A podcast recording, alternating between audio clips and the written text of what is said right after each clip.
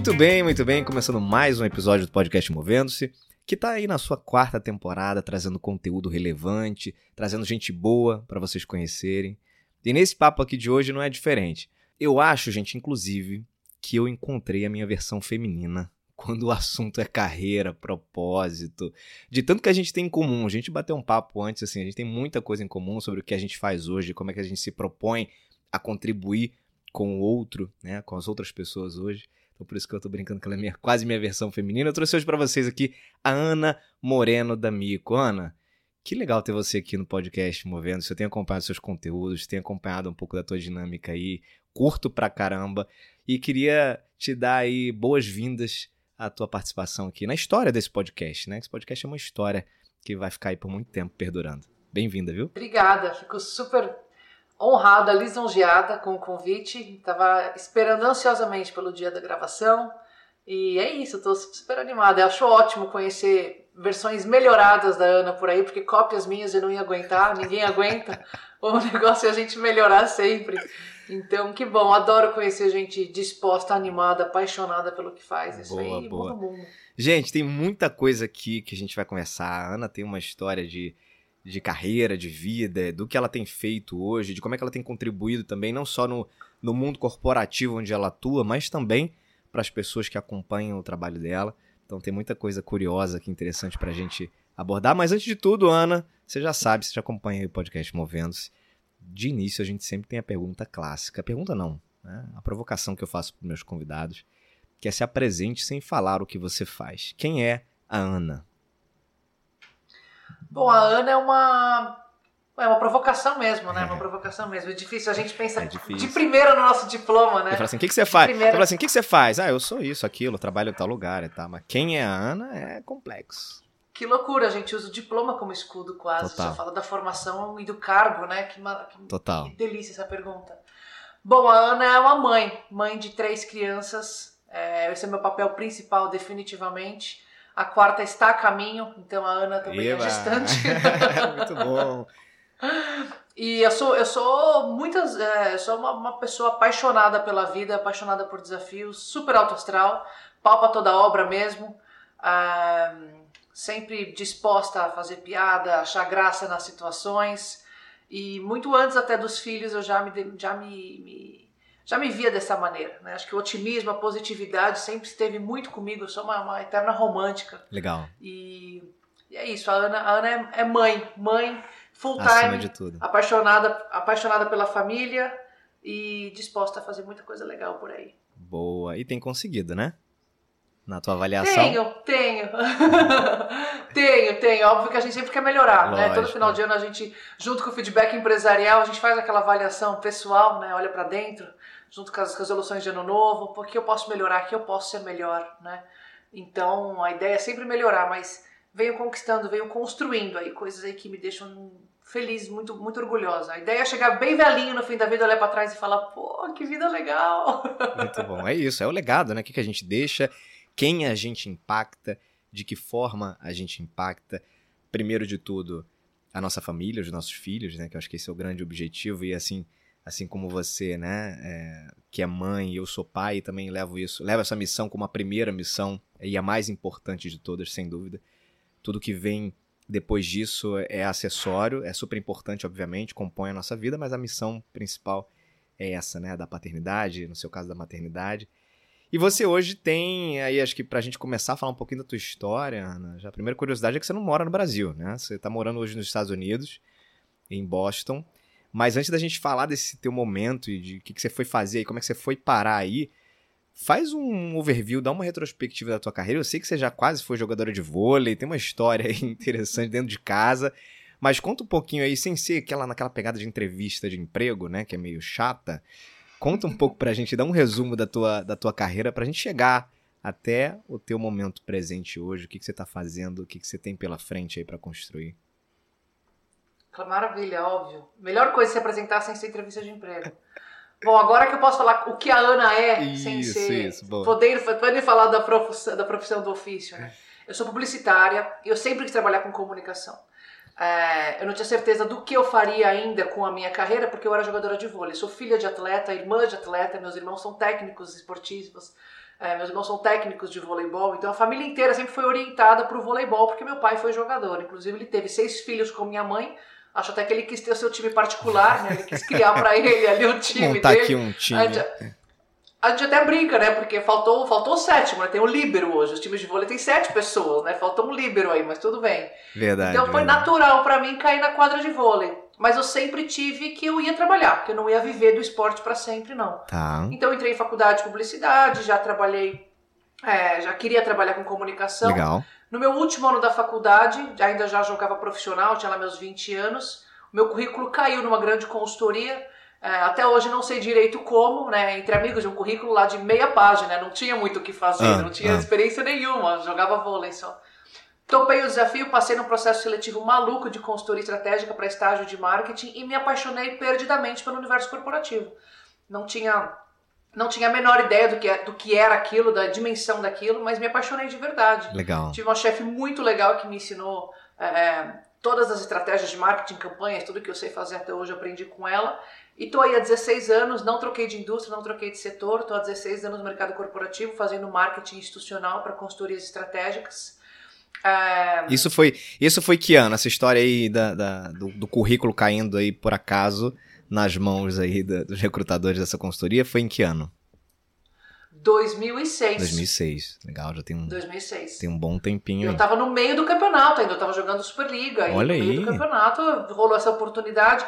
Eu tinha um critério, Eder, o seguinte, eu, assim, eu tinha quase, eu já tinha 20 anos Ah, e eu não era seleção brasileira ainda. Ah. Então já rolava essa autocrítica. Falei, bom, eu tenho 20 anos, nunca peguei seleção brasileira, não vai ser pra mim isso daqui. Eu não vou ficar rica ou famosa ou ter uma carreira muito sustentável, porque com 20 anos você já tem que ter despontado numa seleção. entendi, entendi. Ou ter, enfim, um, um- um campeonato ou uma nomeação, alguma coisa assim, não tinha rolado pra mim. Então eu falei, olha lá, Ana Luísa, acho que é hora de você olhar pra outras coisas, né? Legal. E todos meus amigos em agências de publicidade, porque era muito natural se formar em publicidade e trabalhar em agência. Sim, eu sim. queria trabalhar em empresa, não sei porquê também, porque eu não tinha nenhuma, nenhuma experiência. Nenhuma referência Qual também. critério? Não, né, nem nada. Mas eu sabia que eu queria trabalhar em empresa, enfim, e, e deu certo. E hoje eu continuo no mercado, como eu falei, estou em consultoria estratégica, é, tenho um cargo de liderança aqui, e eu moro em Boston. Essa é a minha segunda Você expatriação. tá, em, você tá em qual empresa expatriada- hoje? Você pode falar, se quiser pode Po- falar. Posso, claro. Eu trabalho no BCG hoje, Boston Consulting Group. Legal. É, eu trabalhei em outra consultoria antes, quase oito anos cada uma, mais ou menos. Eu estou no meu oitavo ano no BCG Uhum. agora. E eu fui expatriada pela primeira vez para Nova York, é, lá para meus 26, 27 anos, na primeira empresa que eu trabalhei. Fiquei um ano e meio em Nova York. Voltei para o Brasil a convite do BCG para assumir um cargo. É uma proposta irrecusável até, que, que eu, me brilhou muito os olhos, Uhum, eu quis muito. Então eu saí de Nova York, voltei para São Paulo. E foi onde tudo a co- a coisa começou a, a, a ganhar muito volume, a ganhar muito corpo nessa minha, nesse meu retorno para São Paulo, que foi em 2014. Em Nova York, Porque- você, quando você foi pra Nova York, você já era casada? Você já foi com família? Como é que era a Já, tua eu estrutura? Eu, eu casei, eu casei. Uhum. É, a gente comprou um apartamento na planta que nunca ficou pronto em São Paulo. Então gente estava morando na minha sogra, acampados na sogra, é, pensando qual seria o plano B. Espera o apartamento, compra Ah. algum outro, põe para vender. Eu quero que seja você casa, você quer seu cantinho, né? Sim, sim. E essa proposta veio nessa época. Então a gente Aí você pensou assim, aí você pensou assim, né? Bom, entre morar com a sogra e morar em Nova York, deixa eu dar uma pensada aqui, né? Deixa eu pensar aqui um pouquinho. Fui morrendo de medo, né? Lógico, um milhão de histórias lógico. e muitos desafios enfrentados em Nova York, mas foi uma época maravilhosa, porque a gente aprendeu a ser casal, foi seis meses pós-casamento, a gente aprendeu a ser casal, brincar de casinha ali, dividir conta, Sim, falar de sim. orçamento, né? Num lugar sem família por perto, né? É, e foi super enriquecedor para o nosso casamento também, para nossa parceria que a gente tem até hoje. Acho que foi uma, uma- a base, uma, uma, uma fundação muito boa, muito boa de verdade.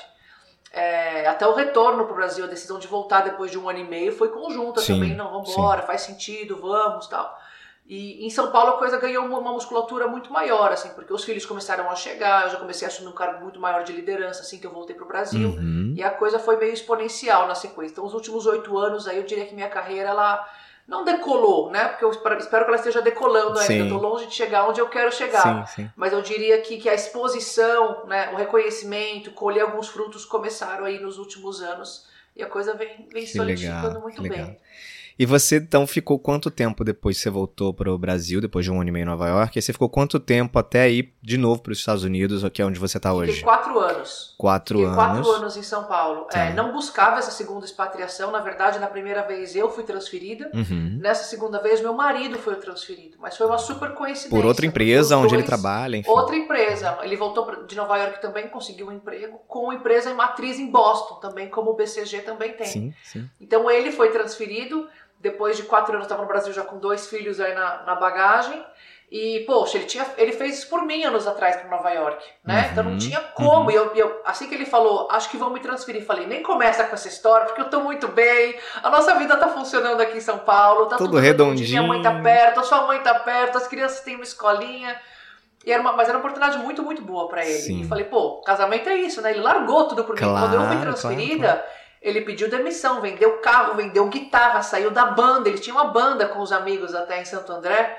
E por minha Cara, causa, né, ele saiu da banda e a banda desmantelou. Me chamaram de Yoko Ono por um tempão até.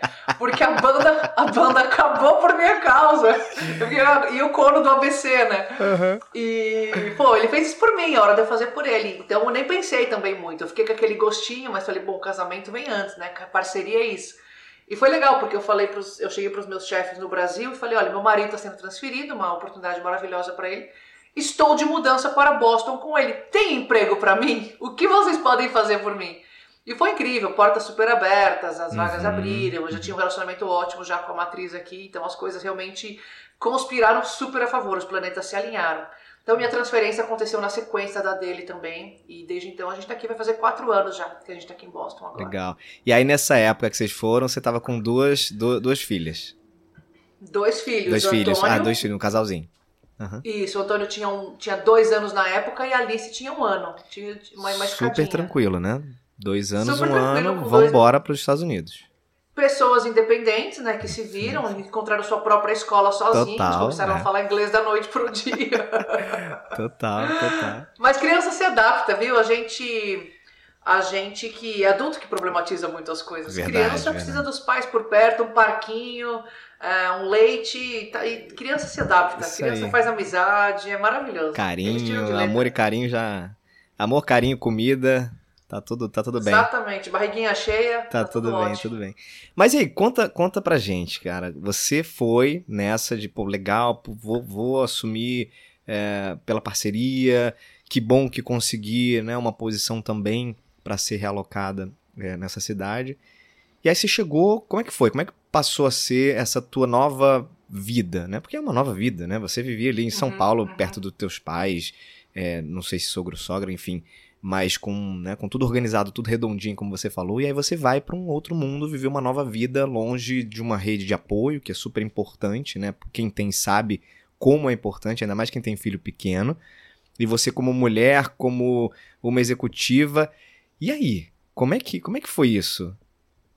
Eu não vou dizer que foi uma delícia, foi fácil. Hoje é fácil a gente olhar para trás e falar, ah, foi gostoso, poderia ter, ter aproveitado mais. Tá. A, a verdade é que eu fiquei desesperado no começo.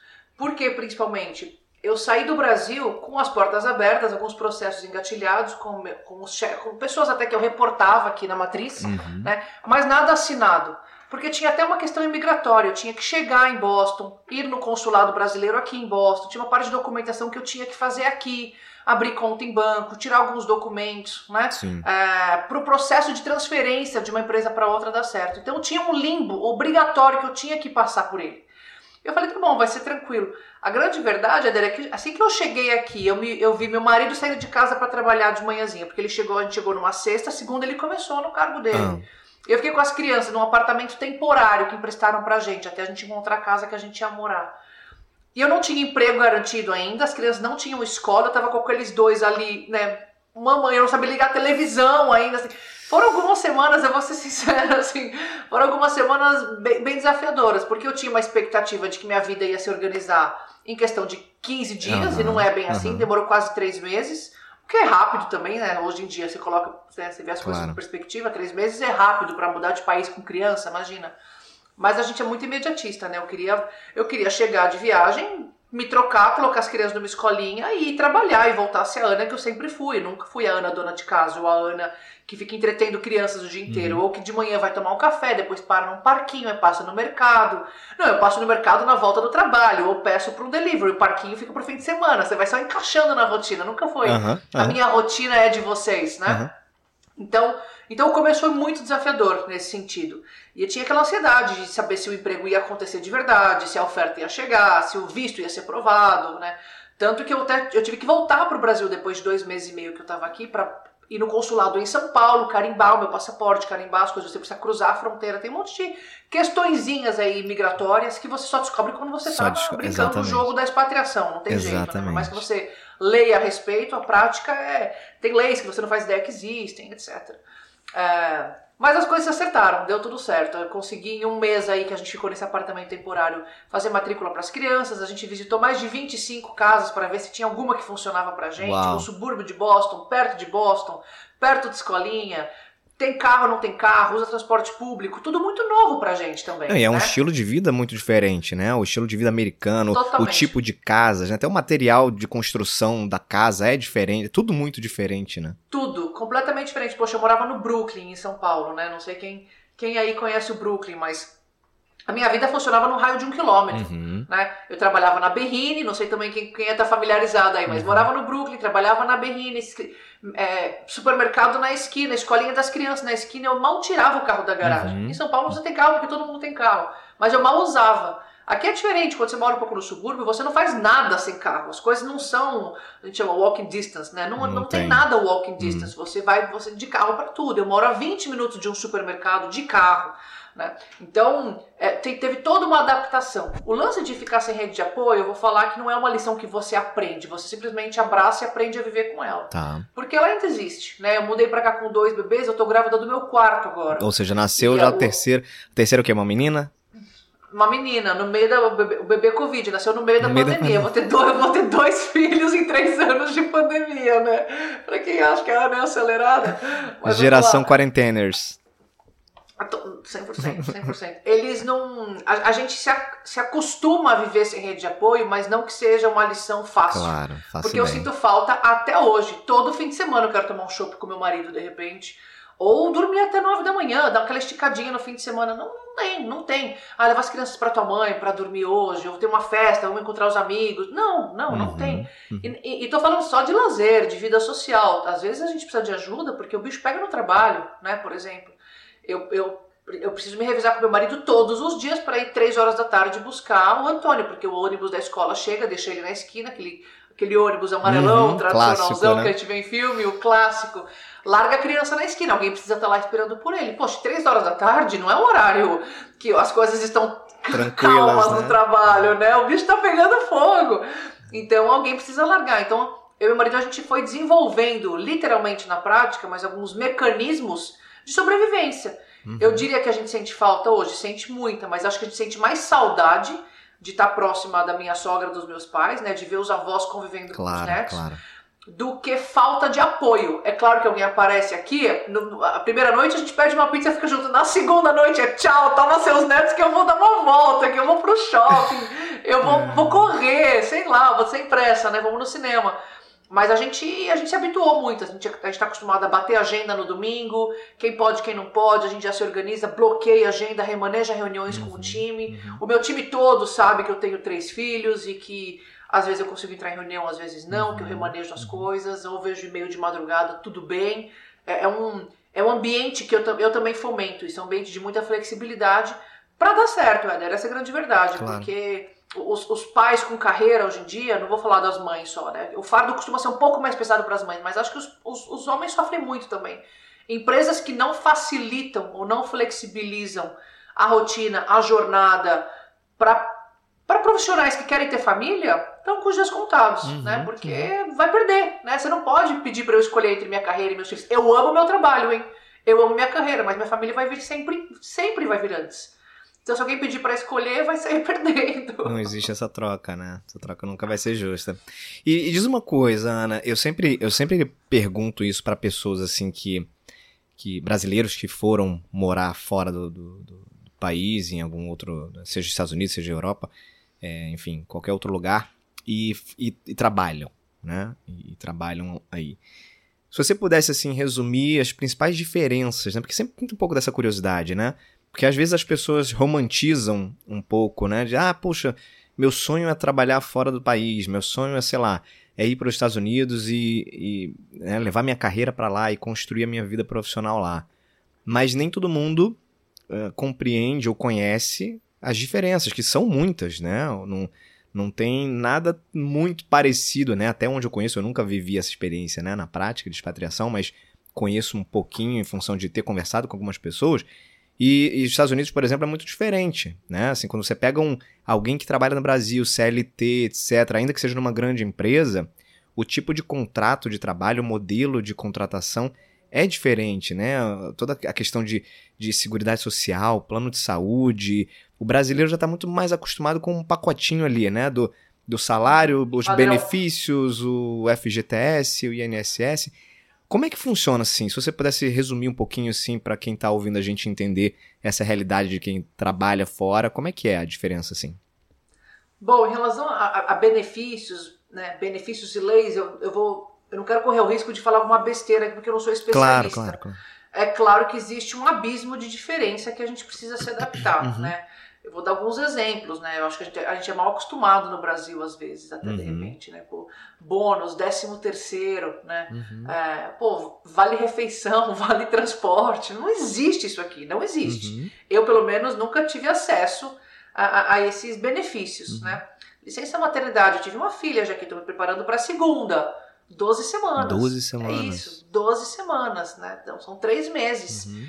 Se eu quiser, eu consigo negociar com a minha chefe na questão, é, mas de uma forma muito mais informal. Tá. Olha, eu vou voltar part-time por um mês, eu tô com ela em casa. Até porque, pelo esquema da pandemia, todo mundo remoto, você consegue é, é flexibilizar algumas coisas, mas na, né, na, a regra, o normal é 12 semanas de licença. Uhum. Isso porque a minha empresa ela é, ela é legal, porque tem muitas empresas aqui nos Estados Unidos que ficam sabendo que são quatro semanas, algumas não dão nada, você desconta de férias. Uhum. Pô, no Brasil, seis, sete meses, a gente consegue juntar férias sim, às sim, vezes, sim. né? É, eu não me comparo, eu tenho time no Canadá, eu tenho time na Alemanha. São 18 meses de licença maternidade. Pô, que delícia, né? Acho até que é exagerado às vezes. Paro pra pensar, 18 meses pô, a coisa precisa acontecer aqui, né? Que bom que você tá curtindo teu filho, mas o time precisa andar, é uma empresa que precisa funcionar. Um ano e meio fora, acho até um pouco exagerado, mas... É, e fora esse contexto de, de vida, de mundo, né? Que a gente vive hoje com a velocidade, em um ano e meio é outra empresa, né? Você chega, é outra... Muita coisa acontece, é você outra... gira dois orçamentos, você contrata, demite, a campanha foi pro ar, a campanha caducou, já tá na hora de outro projeto, enfim, mas então esses benefícios são muito diferentes, mas pra, quando você fala das maiores diferenças, é, o que mais me ocorre é, é, é gestão mesmo, tá. né? Produtividade, a maneira de trabalhar. Eu acho que os benefícios eles têm diferenças entre si, mas é, é, quase assim, é o que é. Sabe aquele uhum. coisa? É, é, a música que tá tocando. Chega na festa e dança, uhum. cara. Você não vai, você não tem chance de escolher o jogo a é música. É esse. Eu, pelo menos. Exatamente, eu tenho um, um, é, uma filosofia, um mindset muito. Cara, se adapta, né? Faz parte. O que, mas você falou muito bem, existe um romantismo, né? Uma, um endeusamento sobre carreira fora, sobre vida na gringa, que só vindo morar aqui você sabe, né? Uhum. Eu já falei, solidão, a rede de apoio, o frio, né? Não é metade do ano é frio, são oito meses de inverno, não são cinco, seis meses, são oito meses. Em todo fevereiro eu fico depressiva, porque eu não aguento mais menos 15 lá fora e você não vê ninguém, escurece três da tarde, Nossa, aquilo vai te jogando é. para baixo. E todos seus amigos estão no Réveillon e no Carnaval e postando foto Praia. em rede social aquilo vai pegando. Mas para mim a maior diferença é que eu sinto um baque em muito, em muito estrangeiro, principalmente nos brasileiros. Tenho muitos amigos que vieram, ficam um ano e vão embora. Uhum. As pessoas falam, Ana, não é para mim, não me adaptei. Uhum. Eu tenho algumas amigas, esposas de expatriados, que não se adaptaram a viver sem ajuda, por exemplo, em casa. Uhum. Né? Ana, é muita função doméstica, não dá para viver sem uma diarista, sem uma faxineira, sem uma babá, um motorista, uma cozinheira, né? Quem estava acostumado com um pouco de ajuda em casa uhum. no Brasil, no Brasil, que não é tão incomum Aqui ninguém tem ajuda com nada, então todo mundo faz tudo. Tem algumas amigas que falaram, não é para mim, não consigo, né? Limpar casa e cuidar de louça e roupa e criança e mercado e cozinhar e buscar e levar, enfim. Mas quando eu falo de gestão e de liderança, para mim esse foi o grande baque, das duas e nas duas ocasiões. Sim, sim. Tá? Porque você acha que você acostuma, mas sempre é um aprendizado. A primeira expatriação para Nova York, é, eu tive uma chefe muito difícil e ela, ela tinha um prazer quase sádico em me humilhar, assim, era dela. Assim, e eu, eu não conseguia entender, porque ela que me levou, o convite veio dela. Uhum. Mas vou dar alguns exemplos. Eu era muito nova, fui expatriada na lista de marketing. Né? Você não tem muita casca ainda, uhum. você não tem uhum. é, muito jogo de cintura. E eu queria tanto fazer dar certo aquilo que eu falei, cara, deve ser esse o padrão, né? Deixa eu engolir aqui, porque faz parte tanto que eu engoli, mas é, eu, nem, eu nem questionava, né? Eu não, não, não, não peitava o comportamento dela porque eu achava que era aquilo que eu merecia, Sim. achava que era aquilo que tinha que acontecer. Recruta informação, então, exemplo, né? Ela me apresentava para as pessoas assim, gente, essa aqui é a Ana de uns países ali de baixo. Nossa. Uns países ali de baixo, sabe? Assim, é, coisas, coisas bobas, mas era, era, era diário, entendeu? Sempre um tom pejorativo, uma piada. Quando ela me deixava falar alguma coisa em reunião, ela falava: Bom, ótima ideia, essa aqui se implementa lá na tua terra, não aqui. E ela, e ela, era, ela era americana? Americana, hum. americana. Eu chegava todos os dias para trabalhar, os e-mails que eu tinha mandado no dia anterior estavam impressos na minha baia e qualquer erro gramatical em inglês estava grifado. Sabe assim? Então é, é, e, e, eu, eu falava, obrigada pelo feedback, né? Como você acha que eu posso melhorar meu inglês? Eu tinha um inglês ok, nunca tive dificuldade alguma para me comunicar ou para me expor, né? E ela falava, eu quero que você faça uma redação por dia para mim. E eu fazia, né? Ela me dava esse tipo de tarefa. Não era um interesse genuíno em desenvolver meu idioma. Uhum. Era um interesse em me humilhar. E eu fazia redações diárias, como se fosse quarta série, né? Minhas férias, né? Sei lá. e eu fazia essas redações para ela. E eu ia para casa chorando dia sim, dia não. Né? Dia sim, dia não, eu ia para casa chorando. É, eu não queria me submeter àquilo, ao mesmo tempo eu não ia abandonar. Pô, meu marido largou tudo, a gente tá aqui, a gente tá vivendo um sonho, tem que fazer dar certo. Então foi uma fase muito dura pra gente. Uhum. É, pra mim, eu falo pra gente porque meu marido demorou bastante para se recolocar em Nova uhum. York também. Uhum. Um mercado extremamente hostil né, para imigrantes. Né? Tá todo mundo procurando emprego em Nova York. E você é um latino, cara. Você é um imigrante, né? Não importa a sua escolaridade, não importa a sua faculdade, ninguém quer ver teu currículo. Uhum. Ou você é indicado por alguém, ou você já chega num cargo de gestão. Do contrário, cara. É, meu marido, com a idade, o, o perfil dele e o, o, CV dele, sendo comparado com uma molecada de 15 anos procurando summer job, uhum. né? É, e ele foi ia baixando a expectativa, baixando a expectativa, mas nada vingava. Então eu sabia que ele não estava numa situação boa também. E quando eu falo que foi bom para o nosso casamento, para nossa parceria, foi justamente isso. Eu estava lidando com uma com uma, uma, pessoa, uma péssima gestora no trabalho, meu marido lidando com uma dificuldade muito grande em se recolocar, a gente se apoiou no outro. Né? Do contrário, os, do, os dois iam jogar tudo pro aura ali, sei lá, porque podia acontecer. Legal, mas enfim. Legal. Nessa minha segunda expatriação, nessa minha segunda experiência internacional, eu já vim um pouco mais preparada. Eu tenho certeza que se acontecesse isso hoje, por exemplo, eu chamaria essa chefe para conversar. Uhum. Olha, eu não gostei do tom, por que você está me apresentando dessa maneira para as pessoas? Olha, o que, que, eu posso fazer de uhum. diferente? Olha, eu discordo desse seu posicionamento, isso não é postura de líder. Eu, hoje eu tenho todas as, todas ferramentas, as ferramentas, hoje eu tenho toda a confiança para peitar um pouco. É, exato, para não tolerar, né? Eu escalaria, levaria para liderança, porque eu sei que está errado, porque a gente, se você cria julgamento do que é certo e errado. Claro. Nunca lidei com uma chefe dessa, né? Nessa minha segunda ocasião, acho que era um ponto fora da curva mesmo. Espero que a carreira dela seja muito curta, porque a gente assim não vai longe não vai, mesmo. Não vai, Mas produtividade é completamente outra. Eu lembro de ficar até 8, 9 horas da noite no escritório do Brasil, porque era normal ficar até tarde. Uhum. Ou você espera o rodízio terminar, uhum. né, alguém está com seus filhos, né, tem a rede de apoio, é, ou pega mal embora, né, embora às 6 é, da tarde no escritório, tá pega mal, né? né? Então deixa eu ficar aqui enrolando, fazendo alguma coisa. Gente, aqui 5 da tarde, 4h40, 5 da tarde, eu pego o elevador com o presidente. Uhum. O cara tá indo embora, todo mundo quer jantar com a tua família. Uhum. E vambora, e acabou o dia. Às vezes precisa fazer alguma coisa à noite, olhar um e-mail, preparar alguma coisa no dia seguinte, normal responder um e-mail no final do dia. Uhum. Meu time está super acostumado, às vezes eu me conecto 10 da noite, das 10 da meia-noite ali eu me organizo, porque eu parei de trabalhar muito cedo, eu falei, tenho que buscar a criança no ponto de ônibus, então eu uhum. fiquei, fiquei com um backlogzinho ali do final da tarde. Claro. Então, as pessoas se. se eu sinto uma predisposição para autogestão. E isso eu adoro, eu sou apaixonada por esse tema. Muito legal. Né? Pessoal, resultados. Resultados. Todo mundo que é adulto, todo mundo é maduro, não tem nenhuma criança. Você sabe que você tem que tem entregar que ficar pegando dia. Na você mão, sabe que né? tem que entregar. Pô, ninguém bate ponto, aquele microgerenciamento. Existe, existe. Eu não sou assim e eu não tenho uma chefe assim. Então eu, uhum. eu, eu, eu amplifico essa mentalidade no meu time. Você sabe o que você tem que fazer, você sabe que é a sua responsabilidade, sabe que a régua é alta, faz caprichado. Até sexta-feira terminou sua semana bem, essa autocrítica uhum. de entregar bem, de querer fazer acontecer. Né? Sinto falta dos almoços que eu tinha em São Paulo? Claro, porque aqui ninguém almoça, né? Dá meio-dia, o pessoal tira o seu, o seu lanchinho da bolsa, come em cima do teclado, um snack, um, é um lanchinho, literalmente, é uma coisa rápida. E lá no Brasil, pô, a gente parava, fazia aquele almoção gostoso de equipe, Tinha aquela resenha. Feijoada. É. Pô, é incrível, sinto muita falta disso. Sim, sim. E outra coisa também que a expectativa vem gerenciada em relação ao relacionamento mesmo, né? Brasileiro é um povo, a gente, a gente é, um, é, um, povo amigável, é um povo quente, a gente é uhum, caloroso, a uhum. gente se aproxima, né? Você trabalha junto no Brasil, depois de duas, três semanas você convida a pessoa para ser padrinho do teu filho, né? Você, você dá a, o seu colega de baia é, batiza acontece, teu filho. Acontece, acontece, é. Muito, muito. E você fica sabendo da vida pessoal das pessoas, todo mundo se abre, e, e fim de semana tá em casa fazendo um churrasco junto. Eu tô aqui há quatro anos, tem pessoas do meu time que eu não sei se são casadas ou não, Olha. por exemplo.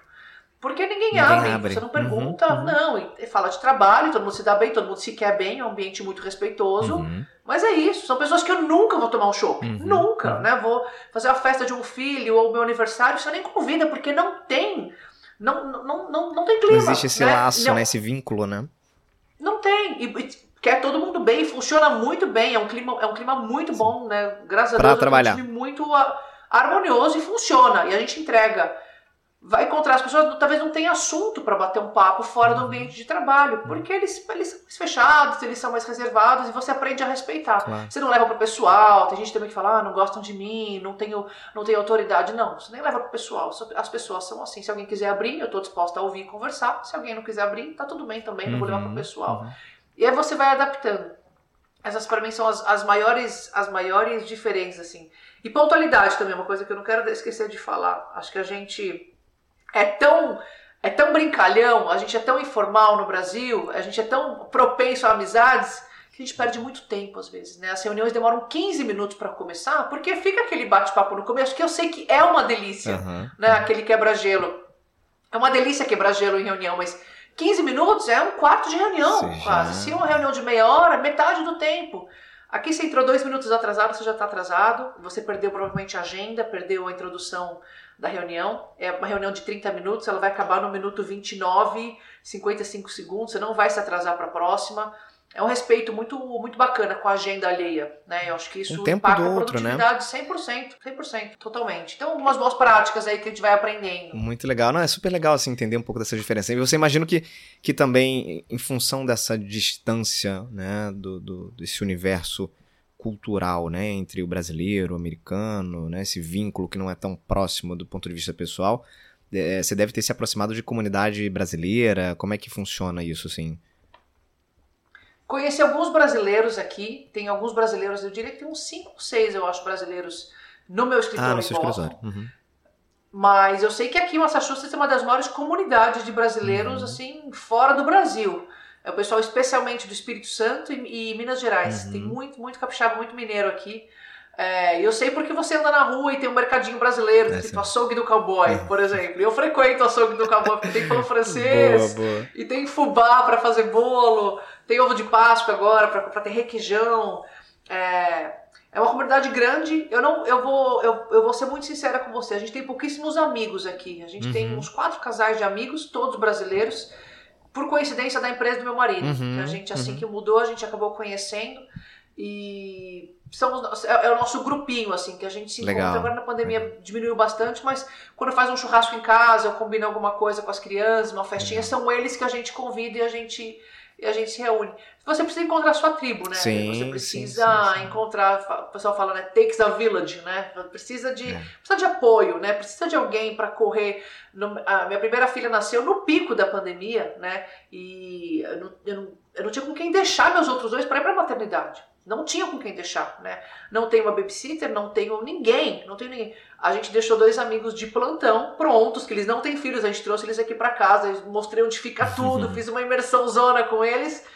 A, a sorte é que na, na, semana final, ali antes da, da minha neném nascer, a minha sogra pulou num avião, ficou 15 dias no México, pagou quarentena no México para poder cruzar a fronteira e a minha, minha nenê demorou para trazer, nasceu quase de 41 semanas. Caramba. Então as coisas coincidiram, coincidiram. um pouquinho. A nenê, a nenê esperou a vovó. Ótimas coincidências. Mas, Legal. Mas são emergências Legal, hoje claro. em dia, né? Que, que você precisa ter alguém. E a gente tem esse, esse, esse nosso grupinho. Claro, legal. E Ana, vamos lá. Você, três filhos, executiva, tá grávida do quarto, do quarto filho. É uma menina, né? Que tá vindo aí. Menina. Uma menina que tá vindo aí. E, aliás, para quando é? Julho. Julho. Então, se você tá ouvindo esse podcast depois de julho, de 2022, é possível aí que qual é o nome, qual é o nome dela? Já tem nome? Olivia. Você já sabe que a Olivia está aqui nesse mundo, tá? Então já já deixa Ana, mãe de quatro, se Deus quiser. Mãe de quatro, mas a partir de julho, mãe de quatro. Ô, Ana, no, durante os últimos durante os últimos meses, sei lá, último ano, um ano e meio, você nessa vida né, insana em alguns momentos, né, de ser executiva, mãe, é, viver fora do país, viver longe dessa rede de apoio que a gente comentou, passou, obviamente, por altos e baixos e tudo mais. E ainda assim você encontrou tempo, sei lá, vontade, aí você chame do que quiser e eu quero saber, né, que, que, qual foi essa, essa chama aí que, que fez isso acontecer. Você começou a compartilhar conteúdo, você começou a compartilhar é, um pouco da sua rotina, um pouco dos seus desafios né, nas redes sociais, no Instagram especialmente. E isso virou uma coisa bem maior, né? Hoje você é, é, atua de forma bastante presente com dica de carreira, orientações, né, mentoria, compartilhando um pouco do teu conhecimento aí ao longo da tua, da tua trajetória, é, com pessoas que também estão buscando se reencontrar na carreira, buscando assim, seu, seu processo de desenvolvimento, seu lugar dentro do mundo corporativo, etc. Né? De onde surgiu isso? De onde surgiu essa vontade? E como é que você se sente hoje fazendo isso? Aliás, conta um pouquinho também do que, que você tem feito em relação a esse lado empreendedora, né? Que a gente uhum. falou da executiva, da mãe, e tem a empreendedora que surgiu há pouco tempo aí. Tem, tem. E nunca foi planejado, foi uma coisa do, do acaso com um pouco de paixão aí. Sim. Bom, é, antes de vir para Boston, eu já gostava de compartilhar um pouco no Instagram os bastidores de uma mãe que trabalha fora. Porque eu achava divertido, porque eu via pouco, né? É, eu não tinha muitos exemplos, muitas referências. Até segui algumas blogueiras, aquela de moda, aquela de lifestyle, mas eu queria eu queria seguir mulheres que tinham filhos e tentavam driblar, né? O que era a, o, perrengue de conciliar, né? Perder uma perder a apresentação do judô, mas perder uma reunião e ter um filho doente em casa, o que fala pro chefe. Então eu já gostava de compartilhar. Pessoalmente também sempre fui muito apaixonada por esses, pelos temas de futuro do trabalho, uhum. relações humanas, desenvolvimento pessoal, liderança, né? Sempre gostei de ler sobre isso, liderança feminina, como ser uma mulher de, de, de sucesso, como ser uma boa chefe. Então eu sempre me interessei intelectualmente pelos uhum. temas. Depois que a gente estava aqui, antes da licença maternidade da, da terceira filha, eu comecei a um pouco de ansiedade, porque eu fiquei com medo do tédio. Olha que loucura, né? Gente acelerada, né? Eu fiquei com receio do meu tédio na licença maternidade. E que, e que ironia, porque já na minha terceira experiência, não existe tédio na licença maternidade. A mãe não para, a mãe mal toma banho, coitada. Mas eu comecei a falar para meu marido, eu falei, eu preciso inventar alguma coisa para fazer durante a minha licença para me manter ocupada. Ele falou, você é maluca de pedra, você é maluca. Primeiro que eu não vou parar de trabalhar, porque deu 15 dias eu estava em reuniões com o meu time já, porque eu não queria ficar desatualizada. Mas enfim, é, na semana pré-nascimento dela, eu perguntei pro meu pessoal no Instagram, nessa minha de compartilhar dicas, falei, pessoal, eu tenho muito conteúdo legal sobre carreira e liderança. Eu tô pensando em criar uma newsletter. Quem se interessa? E sei lá, 300 pessoas me mandaram um e-mail na hora falando: Ana, eu quero, eu quero, eu quero. Eu falei: então tá bom, já tenho um compromisso, eu já, eu já tinha uma distração. Que legal. pra licença maternidade. Uhum. E comecei a organizar, né, de forma estruturada, conteúdo sobre carreira, desenvolvimento, tudo que eu lia, eu compartilhava, compartilhava. com o pessoal, fazia uma curadoria, fazia uma curadoria e mandava por e-mail. Perfeito. Depois de duas, três, quatro edições da newsletter que eu mandava semanalmente, as pessoas começaram a me procurar. Com, eu sabia que o conteúdo era bom, modéstia à parte, porque eram temas que eu lia aqui fora, ou temas que eu sabia que me provocavam, agregavam valor, ponto final. Uhum. E as pessoas começaram a me procurar com dilemas de carreira. Ana, meu chefe é difícil, Ana, não sei demitir, Ana, não sei dar feedback, Ana, fase final de entrevista, o que, que eu faço? E eu naturalmente dava conselhos, eu naturalmente orientava essas pessoas e a coisa dava, dava bom no final, a coisa, a coisa ia bem. E voltavam, Ana, deu certo, Ana, meu chefe gostou, Ana, minha promoção virou, Ana, negociei meu salário. Eu falei, gente, de repente, todos os meus anos aqui de experiência, de, de, de vivência na prática, eu não estou canalizando isso para ajudar as pessoas de forma organizada. Tá na hora de fazer isso direito. Exato. Então foi, foi nessa licença maternidade aí que eu tirei o projeto de mentoria de carreira do papel, junto com a newsletters, com as newsletters. E a aceitação foi enorme, foi instantânea. Né? Então, no último ano e meio aí eu mentorei acho que mais de 400 pessoas. Uau! Individualmente, é, sempre à noite ou aos fins de semana. É isso que eu ia perguntar. Né? Individualmente, 400 pessoas. Né? Você dorme, não? sempre foi no paralelo do, do, do meu emprego full time. atendendo gente à noite, atendendo gente de fim de semana, às vezes num break de almoço, mas sempre com conteúdos assim, sempre como dilemas assim. Legal. Não sei me posicionar, não sei me vender. É, tô há cinco anos sem promoção, tô há 10 anos. Ou muitas mães, muitas mulheres se identificavam, Ana, larguei tudo para curtir a maternidade, eu fui demitida após licença, como que eu me recoloco, como que eu volto? E conforme eu ia estudando para ajudar essas pessoas, a minha bagagem foi aumentando também exponencialmente no último ano. Uhum. Então eu consegui me sentir apta a, a, dar aulas de LinkedIn, como ter um bom perfil, como se vender bem numa entrevista. Demais. E fui empacotando conteúdo. Então saíram aí alguns e-books, saíram alguns cursos, saíram algumas mentorias. A coisa, e eu tô adorando, essa é a grande verdade. Eu adoro fazer isso, eu confesso para você que é um tempo que eu poderia descansar ou ficar mais com as crianças, mas é, é tão gratificante você ver retorno real, né? É tão legal alguém voltar e falar, Ana, a promoção saiu, Ana, aquela vaga é minha. Uhum. Ou Ana, você tirou, você destravou uma vergonha, né? Uma limitação, Olha, uma síndrome de impostor, o que quer que seja. Que legal, que legal. É, eu adoro, eu adoro. Então é um projeto paralelo. Eu não, não planejava empreender, mas eu sou empreendedora hoje, não vou negar, porque eu abri empresa, a uhum. coisa é organizada, uhum. eu emito nota.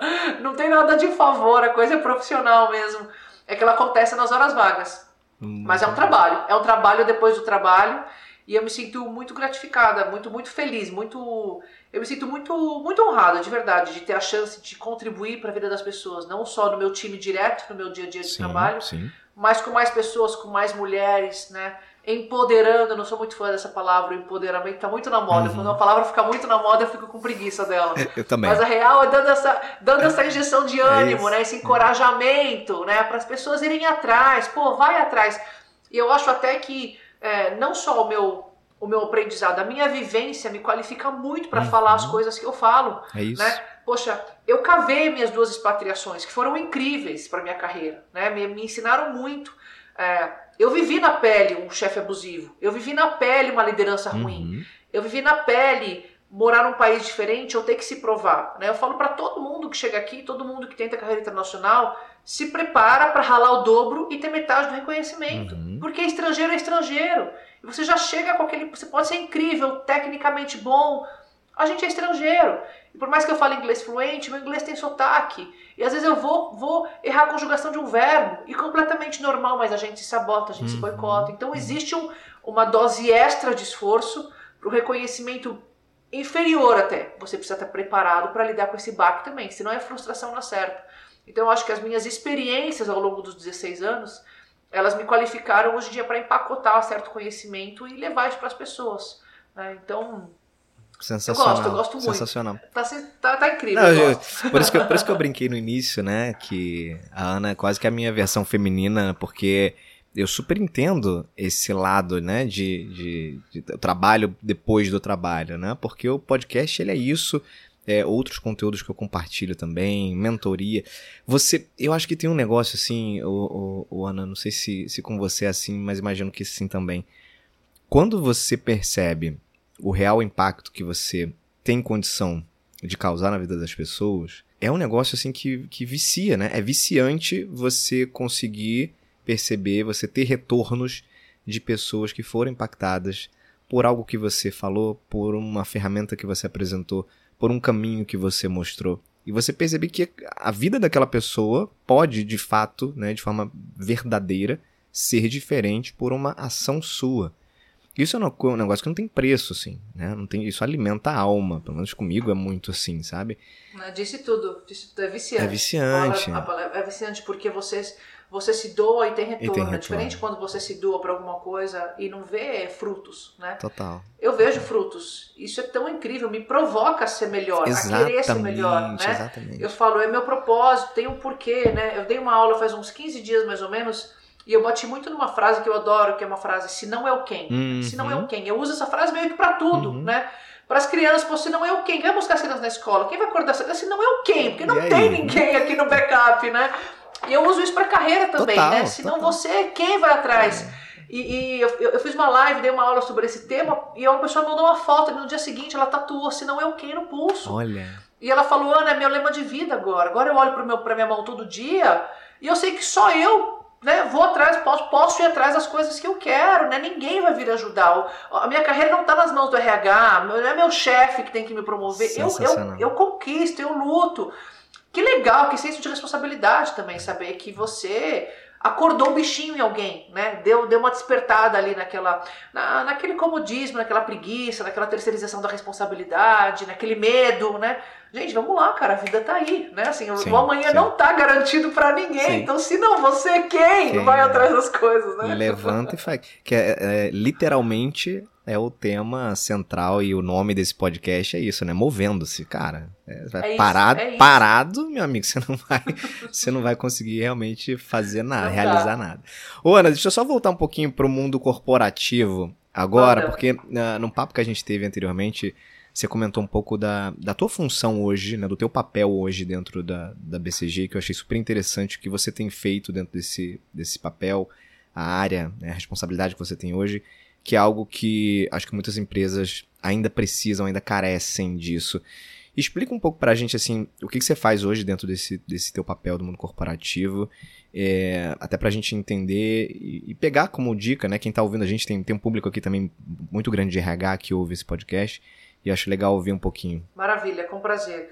Bom, o que eu faço hoje, eu fazia um pouquinho já no Brasil, antes da minha transferência, mas agora, eu, quando eu, na minha transferência para a matriz, eu vim assumir a liderança global do nosso programa Alumni. Né?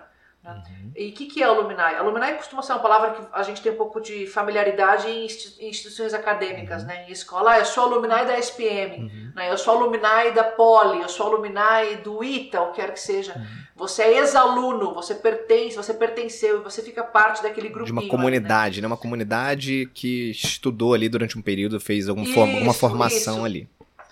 Exatamente. E existe e é, e é muito famoso isso em, em, grandes instituições de ensino mesmo, né? O alumni de Harvard, uhum. alumni de MIT, alumni das grandes universidades americanas. O pessoal se reúne, tem um monte de é, é, esforços para, enfim, para se reunir, para manter as pessoas engajadas. Algumas empresas começaram a fazer isso, né? De uns anos para cá. É, não é, não é um programa muito, diria, comum, né? Nas minhas pesquisas e meus benchmarks, eu diria que 10% das Fortune 500, né? De empresas do mundo tem um programa Alumni. Uhum. Eu sei que no Brasil, uh, acho que a Natura tem um, problema, um, programa, um, programa, um programa muito bom de Alumni Relations. Ambev, eu vi com um programa muito legal para esse funcionário também. O uhum. que, que é isso na prática? Isso, no que consiste? Né? Vamos lá. São esforços, é um programa é, é, são esforços dedicados a manter esses funcionários conectados com a sua marca. Nossa, Ana, mas mesmo depois que a pessoa pediu demissão? Sim, mesmo depois que a pessoa pediu demissão. Você conecta o ex-funcionário dentro da jornada do funcionário, dentro da jornada de talento da sua empresa. Então você trata o candidato antes dele entrar com todo o carinho do mundo. Você quer o quê? Encantar esse candidato, né? Você quer que esse cara, que essa pessoa aplique para a tua empresa, que ela dê o seu melhor no processo seletivo e que ela se una ao time de funcionários. Uhum. Quando ela é funcionário, o que, que você faz? Faz de tudo para reter, né? Para segurar esse talento. Você trata bem, tem benefícios, tem employer branding, você cuida dessa pessoa, você reforça a cultura. Quando a pessoa vai embora esse vínculo se destrói, ele acaba? Não, não precisa ser assim. A pessoa faz parte de um programa alumni. Então, hoje em dia, eu sou responsável por esse programa. São diversas iniciativas newsletters, eventos, suporte com carreira, uhum. é, é, festas que as pessoas são convidadas, uhum. materiais, presentes que elas ganham, né, é, é, treinamentos gratuitos, são uma série de iniciativas que a gente uhum. disponibiliza gratuitamente para todo esse funcionário para manter a pessoa conectada com a empresa para o resto da vida. Uhum. Né? Então é um, é um é voltado hoje para o teu papel hoje ele é voltado para os ex-funcionários da BCG. Isso, tá. eu sou responsável por esse programa. Tá. Eu não executo ele localmente. Como eu sou head global, uhum. eu desenvolvo a estratégia, estratégia. para onde a gente vai e eu, eu entrego isso para cada escritório que a gente tem operação uhum. do BCG pelo mundo. Então a gente tem, sei lá, 80 escritórios. Uhum. Em cada escritório do BCG tem uma pessoa responsável por implementar as ideias da Ana. Perfeito. Isso vai desde a sua última semana. O dia que o Éder pedir demissão, essa pessoa responsável, pô, Éder, a gente vai sentir sua falta, mas ó, a partir de agora você está conectado com a gente a partir disso, disso, uhum. disso. A gente pega o seu e-mail pessoal para a gente manter contato com você. Você vai receber e-mail, vai receber convite para eventos, vai receber alguns materiais, nossos estudos, a gente vai te enviar com exclusividade uhum. uhum. para te manter conectado mesmo. Essa pessoa garante que a sua última semana não seja catastrófica, porque a gente vê processos de offboarding sendo super mal executados é, pelo é. mundo. Né, pela, pelas empresas, a pessoa trabalha 15 anos, aí no último dia dela, o cara vai embora com aquela caixona de papelão, né? A cena ali do filme, a planta, é. né, ele limpa a baia, e E a pessoa fala, cara, eu entreguei meu computador, meu crachá, foi horrível, não tive a chance de me despedir, uhum. não teve um e-mail da presidência, não teve um happy hour, não teve um, um, boa sorte. Uhum. Quando você organiza o processo de offboarding, a saída, a demissão de alguém de forma humanizada, uhum. você conquista esse cara pro resto da vida. Então você ganha embaixadores para sua marca, você ganha referência, né? Você, você ganha, é, a gente fala, é fonte de, de indicação, né? Esses ex-funcionários, eles ficam, é, eles carregam a tua marca por aí, eles têm orgulho de ter o, o, o carimbo da sua empresa no currículo sim, deles, sim. eles te indicam para novos talentos, te indicam para clientes, Centenas e centenas são os boomerangs, né? Eles voltam Volta. pra gente depois de algum tempo. A pessoa trabalhou anos, depois ela pediu demissão, trabalhou alguns anos na indústria, ou trocou de setor, fez uma transição. Depois de 10 anos, BCG, adoraria voltar a ser consultora, eu curti muito a experiência, quero voltar. A pessoa volta, pô, alguém que já tem fit, já tem adesão à cultura, valores, a pessoa já foi treinada. É um ganha-ganha claríssimo, né? Então é isso, é um, é um programa de cuidado, de, de engajamento, de conexão com ex-funcionários. É, ainda existe um grande estigma pra gente quebrar por aí, porque tem gente que não vê valor nisso, né? Pô, mas o cara pediu demissão, por que vocês vão investir nesse cara? Não, porque a gente acredita que pessoas importam, né? Ah, tá. Porque esse cara, se a gente tem o, o, tamanho que a gente tem hoje, se a gente é a empresa que a gente é hoje, ela foi feita por todas as pessoas que já passaram por nós. Né? Então, por que não ser grato? É quase que um payback, né? É quase que, um, que uma forma de retribuir tudo que a pessoa fez pela gente, fez com a gente. Ó, você está conectado com a gente. E existe um interesse genuíno em ajudar essas pessoas, porque diferente de algumas escolas, instituições acadêmicas que têm muita doação né, de dinheiro, né, são os ex-alunos que mantêm muitas coisas uhum, da, uhum, da faculdade. Verdade. Em empresas não existe doação, não existe esse tipo. Então é, é 100% gratuito mesmo. O nosso interesse é que você seja bem sucedido, porque precisa ser do interesse da empresa, precisa ser do interesse da liderança. É, é, é o paralelo com escolas é muito claro para mim, né? É quase assim, né? Quem fez o cursinho etapa entrou em X lugar na USP, né? O cara fala que quem foi qualificado pelo seu ensino é muito bem sucedido. O que eu mais quero é que os CEOs por aí, que os grandes líderes do mundo tenham tido BCG no seu histórico. Uhum. Entendeu? Porque o que a gente quer dizer? O que a gente quer provar, né? Que quem fez a escola BCG, ou quem aprendeu aqui com a gente, quem foi base da pirâmide, está qualificado para encarar qualquer tipo de desafio no mercado depois. Então é uma grande, é um grande É uma outra visão, né, né, cara? Muito legal isso. É uma outra visão, é uma outra perspectiva de encarar a, a saída das pessoas, que vai acontecer. Né? Assim, 100%. É. E quando eu falei de alguns estigmas, é justamente quebrar um pouco essa visão de que as pessoas não entram mais numa empresa e ficam 30 uhum, anos. Uhum. As pessoas entram, ficam 5 e estão indo embora, elas querem fazer outras coisas. E, tá, e é normal a, a, minha liderança mais antiga, os sócios, né, o pessoal com 50, 60, 70 anos, eles são os mais resistentes a esse tipo de uhum. comportamento, porque não faz parte da geração deles. Né? Eu sei hoje em dia que tem muita gente que daria tudo para entrar na empresa que eu trabalho, mas em cinco anos eles querem ir para uma startup, querem abrir uma fintech, é, querem é, ir para o private é. equity, o que quer que seja. E tudo bem. Até para mim foi um grande aprendizado. Precisa normalizar a dinâmica do mercado de trabalho, porque é dinâmico mesmo existe assédio de empresa para empresa, as pessoas ficam olhando o que funciona para elas em determinado momento de vida e tudo bem. É mais fácil a gente se adaptar e ajudar do que ficar tentando lutar contra contra uma força, né? É, então a gente prefere apoiar muito mais. E acontece muito de pessoas que saíram do, da empresa há 5, 10 anos ligarem pra gente ou pularem no e-mail, Ana, estou desempregado, alguém pode me ajudar? Uhum, Pô, uhum. o network, tem, eu tenho 30 mil hoje ex-funcionários, né? É um network, é uma rede mesmo. Essas pessoas se conectam, né?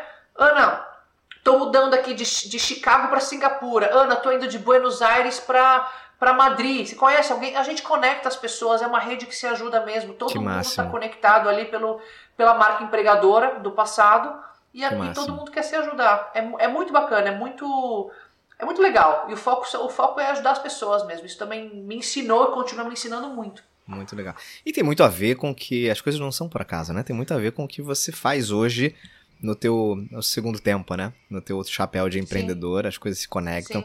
É, mal comparando como a minha realidade hoje também, eu, eu, eu, atuo dentro do mundo de recursos humanos, né? No meu mundo corporativo, a minha carreira é, no mundo corporativo é dentro da área de RH, é criando processo, criando produtos né, que facilitem a vida das pessoas. Já já tô anotando aqui e vou marcar uma reunião com você de benchmark depois para a gente falar exclusivamente sobre o Alumni, que eu adorei, achei super legal e, e sem dúvida tem, tem muito a ver assim com, com o que eu também acredito, sabe? De, de, de continuidade, de as coisas não acabam quando você encerra um contrato de trabalho. Né? Com tem certeza. Muito... E outra, eu, eu, eu aprendi também que. Não aprendi, né? Eu já sabia, mas o mundo volta, volta. Né? A gente não sabe o que acontece semana que vem. Esse network que você cria, essa boa impressão que você deixa, esse cuidado que você tem com a pessoa, né? Pensando assim, eu falei agora, pessoas precisam de pessoas, né? São pessoas, por mais que a empresa vise lucro, crescimento, receita, são pessoas, uhum, né? Uhum. A liderança que não tem essa, esse olhar humano para os negócios não, não é, não, não cresce. Mas pensando também agora com uma visão mais estratégica, né? Pensando um pouco com uma visão de, de, de, negócio, de negócios, né? que empresa que não quer ter boa fama? Que empresa que não quer que seus funcionários vão embora com uma dívida de gratidão eterna contigo? Né? Porque você faz isso. Quando o cara me procura e fala, perdi o emprego, alguém pode me ajudar, eu conecto ele com tal líder, com tal presidente de tal empresa que eu sei que está precisando e a gente consegue um emprego para esse cara não tendo nenhum tipo de promessa, como eu vou te, eu vou te dar o um emprego. Essa promessa não existe, mas é, um, é, é uma boa vontade. O cara fala, BCG, eu te amo pra sempre. Entendeu? Assim, vocês me ajudaram no momento crítico que vocês não precisavam ajudar, porque eu nem trabalho mais para vocês, eu não sou mais funcionário, não, ninguém precisava me ajudar. E vocês têm de uma mão eu acho que isso faz muita diferença nos momentos, de, nos momentos difíceis, principalmente, que é desemprego, mudança de país, né? Nos momentos que, que mais abala a estrutura ali pessoal da, do, do funcionário, ter uma empresa que te, que te estende a mão, cara, eu acho que isso é não tem preço mesmo. Então, do ponto de vista de negócio, você conquista aquela pessoa ali para sempre. Ela nunca vai para concorrência, ela nunca vai falar mal de você em rede social, ela vai sempre te apoiar. É bacana, é bacana. Você cria embaixadores de marca mesmo, naturalmente.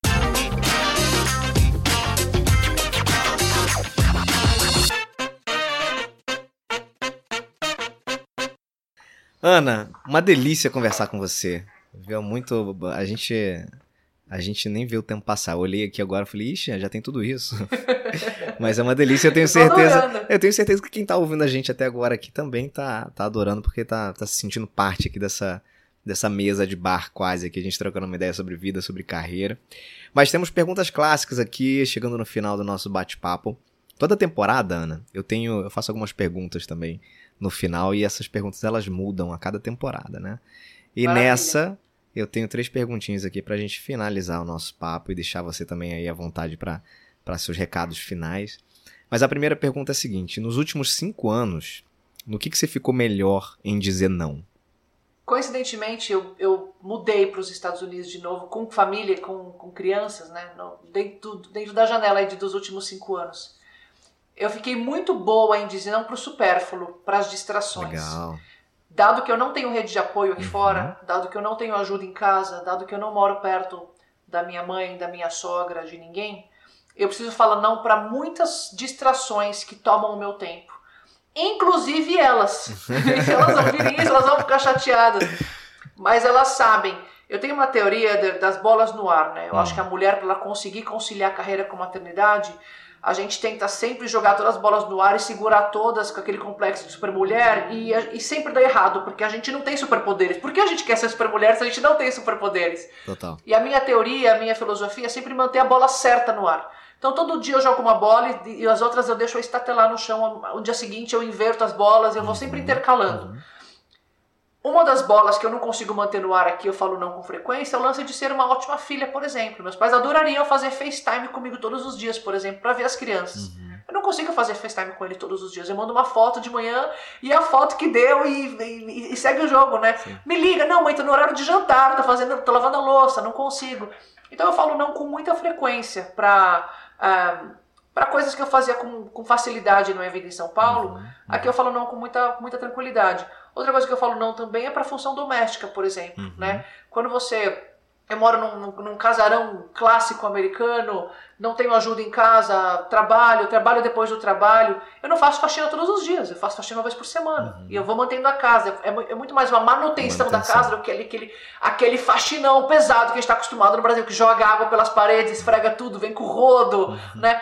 Eu, eu aprendi a falar não pro, pro, pro, pro que não é, não é nem eu falar não, mas aquela neurose que a gente tem, né? aquela paranoia, Sim. aquela culpa. Aqui não entra culpa. Eu faço o que dá, eu dou o meu melhor todos os dias mas eu não me culpo por nada. Se eu não conseguir trocar o lençol hoje, troco amanhã e passou e um dia do bem. prazo de trocar o lençol, trocar roupa de cama, tá tudo bem, gente, pelo amor de Deus. Então, Boa. eu falo não pra neurose, eu falo não pra culpa, com muita facilidade. Boa, excelente, excelente. E se você pudesse viajar no tempo, Ana, o que, que você faria diferente, hein?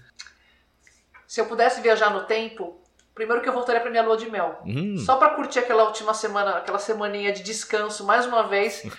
e dormi. dormi bastante. Eu, como, eu tô grávida do meu quarto filho em seis anos, tô com saudade de tomar um porre atrás do outro. Né, ficar bêbada, bêbada, bêbada, curtir aquela ressaca. Faz tempo que eu não tomo um porre, tô sempre grávida ou amamentando. Eu voltaria no tempo para curtir minha lua de mel. Mas eu queria voltar, curtir e voltar para onde eu tô hoje. Eu não Sim, queria voltar e, e ficar, ficar né? parada lá no tempo. Legal. Não, mas eu não. Eu, eu vou ser muito sincero, eu voltaria no tempo para curtir algumas coisas mais uma vez, para ter essa segunda uhum, chance de uhum. curtir. Não voltaria no tempo do fundo do meu coração para mudar alguma uhum, coisa, porque eu acredito legal, de verdade que, que, a, os tropeços, as vergonhas, o perrengue faz parte. Eu não quero nem de longe uma vida perfeita, nem de longe ser é, ser perfeita. Não, não, não quero a capa de Mulher Maravilha, não quero, não gosto. Então eu quero, eu quero todos os meus tropeços aí, todos os meus hematomas, eu quero carregar isso, comigo. Acho que eles fazem parte. Isso que você está falando tem muito a ver com essa, essa terceira e última pergunta que eu vou te fazer, que é o que ou quem foi responsável por você se tornar a sua melhor versão? Os filhos, definitivamente. Não tem como. Não tem como. Legal. É... Eles despertam o pior em mim também. Mas eu tenho certeza absoluta, não vou nem quebrar, é, é, é exagerar na maternidade eu sou uma profissional muito mais produtiva e eu sou uma líder muito melhor porque eu sou mãe.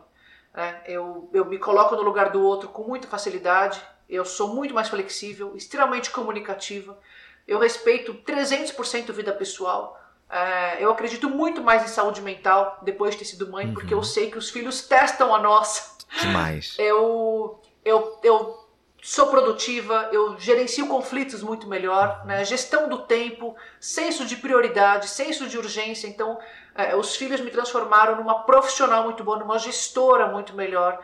Eu sou muito grata a eles também. Claro, não vou falar do lado do lado materno, né? Que eles são minha vida, meu mundo. Mas o meu trabalho é outro também por causa deles. Maravilhoso. Ana Moreno da Mico. Ana, que legal ter você aqui no podcast Movendo-se. Adorei, adorei, adorei. Muito Eu bom, adorei. muito bom. Quero continuar a conversar com você em outras oportunidades. Quero fazer mais coisas junto com você, que você é tem uma energia, tem uma coisa que eu me identifiquei. Tem uma coisa muito legal em você. E, e de novo, né? A gente tem, tem propósitos, tem é, fontes de inspiração também muito parecidas. Então é sempre bom quando a gente se conecta com gente, gente da gente, sabe? Aquela coisa assim, sim, gente que, sim, que encara a generosidade como, né, como um lema na vida, enfim, acho que isso é muito, é muito legal. Olha só, para quem quiser se conectar com você, quiser conhecer um pouco do teu trabalho, seja o lado de benchmarking aí da Ana executiva, seja o lado de apoio, suporte, né, desse teu outro lado empreendedora, como é que as pessoas te acessam? Fala um pouquinho pra gente aí. Bom, canal aberto aí para bater um papo, benchmark, ideia, desabafar, um ombro amigo. Uh, no LinkedIn, Ana Moreno D'Amico, ou no Instagram, Ana Moreno D'Amico também, Ana com dois N's. E muito feliz em conhecer gente, me conectar com gente legal, em aprender, aumentar o nosso círculo aí de relacionamento. Eu acredito que gente boa atrai gente boa.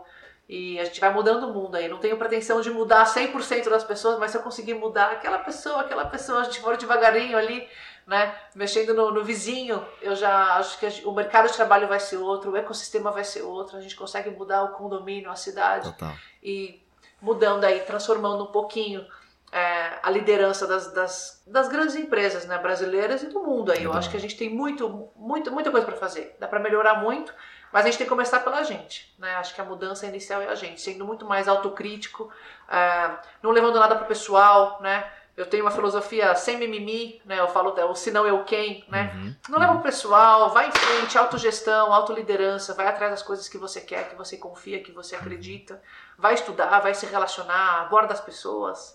Então, nessa linha, me abordem, venham falar comigo, Show. troquem uma ideia, Show. se conectem, que eu, que eu adoro. Eu adoro. Eu queria te agradecer, foi um prazer. Não, nem, não vi a hora passar também, foi muito gostoso. Legal, super bem-vinda quando quiser.